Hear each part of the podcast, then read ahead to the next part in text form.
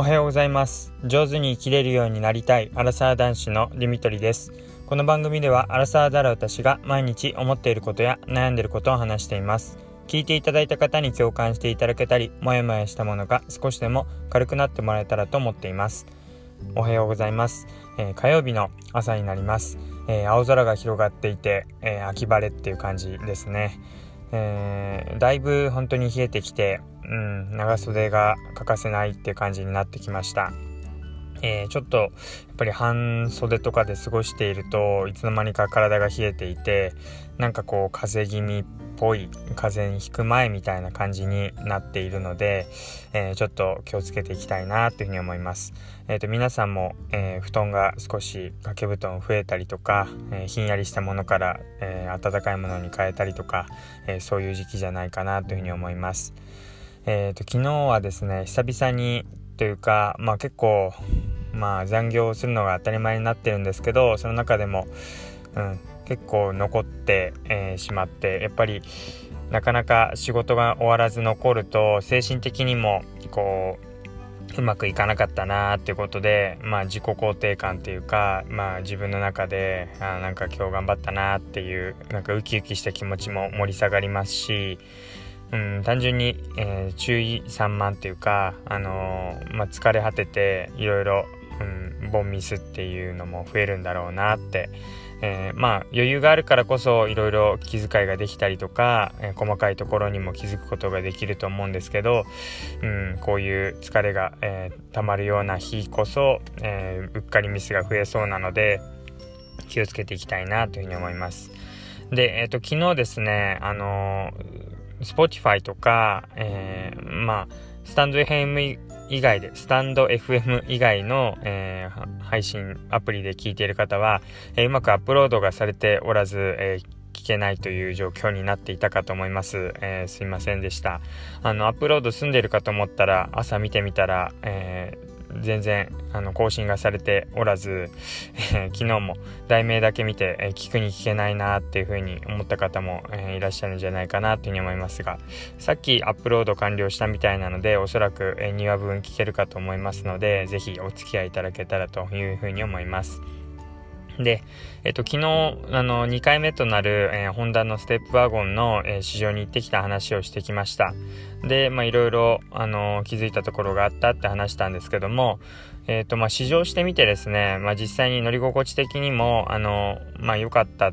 部分と、ただ、あんまり今乗っている5人乗りとは違って、まあ、車に乗っているって感覚よりかは、こう、ほんとボックスってか箱に乗っているっていう感覚は大きいなっていう気がしました。まあそれだけ広々使えるんですけどなんかこう車のスポーティー感っていうのはどうしても損なわれちゃうのはまあそれはトレードオフ、えー、交換条件になっちゃうんだろうなというふうに思いました。で、えっと、昨日話した、まあ、ホンダのステップワゴンにしたあのポイントになポイントにもなっている、えー、ワクワクゲートっていう後ろの、えーまあ、トランクの部分の、えー、まあ開き方がこう縦に上にこうグーンと開くんじゃなくてこう冷蔵庫みたいに横開きになる、えー、そういう形をホンダが採用しているんですけども、まあ、それをワクワクゲートっていう風に呼んでます。でそのワクワクゲートが乗ってみた感じ、えー、試乗してみて後ろを見た、えー、そのバックモニターで見た感じがどうだったのかっていうことなんですけどもあの、まあ、ルームミラーで後ろ見てみると、やっぱり気になりましたね、私は。あの、まあ、乗っていないから、まあ、普段から乗ってたら慣れていくんでしょうけども、どうしても運転する視界の中に知らない線が1本入っている。感覚的に言うと、まあ普段乗ってる車だったら入っていない線が入ってるので、パッと見はそこになんかこう人とか物がくっついてるっていうそんな感じでちょっと違和感があって視界の中に1本線が入ってるだけであこんなにも気になるんだなっていうふうに思いました。でまあだんだん慣れていくので別にまあ仕方ないのかなとも思うんですけど、まあ、そこのところが乗り始めたところは気になってしまうんだろうなというふうに思います。でワクワクゲートが実際どんな感じになるのかなと思って、まあ、市場に乗った時に、まあ、30分ぐらいあのどうぞそこら辺をあの運転してきてくださいっていう感じだったので一度家に戻って自分の家の駐車場であのパーキング、えー、一回車を止めて枠枠ゲートを開いてみました。でそしたらですね、まあ、後ろにぴったり止めたっていうのもあるんですけど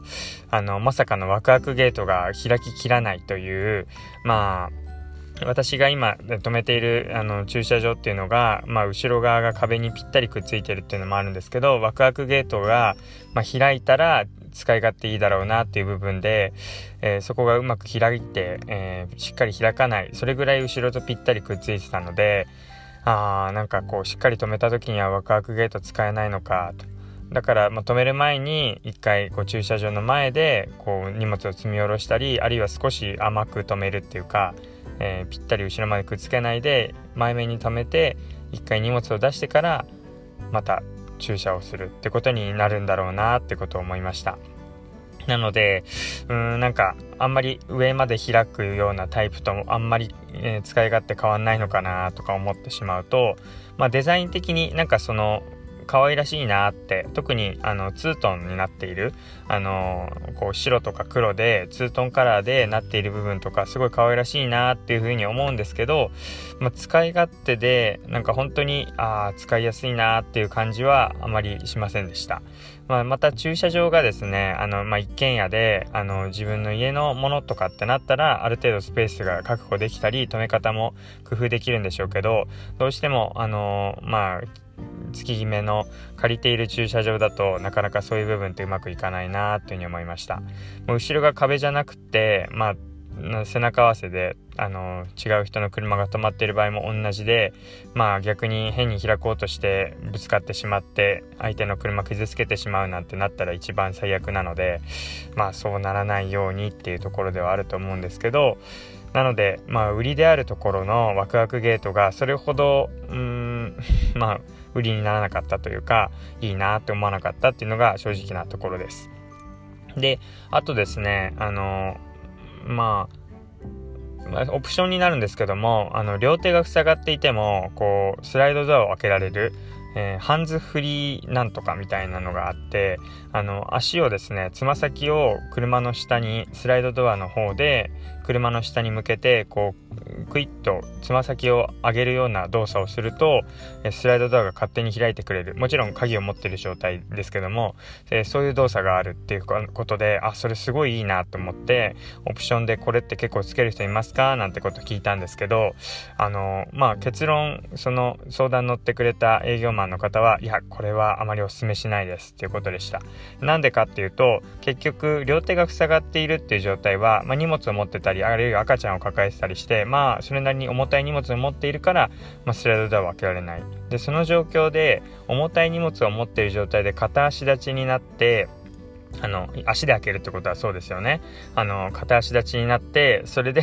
その伸ばしたつま先をちょっとクイッと上に上げるっていう動作。まあ今自分でこうイメージしただけでも重たい荷物を持って片足立ちでそのつま先をクイッと動かすってだけでその動作をするだけで非常に不安定だなっていうふうに思いました、えー、特にま妊婦さんとか、えー、もうそれはもう一番そんな動作したら危ないっていうぐらいな感じなのでだったらもうスライドドアにちょっとでも小指でも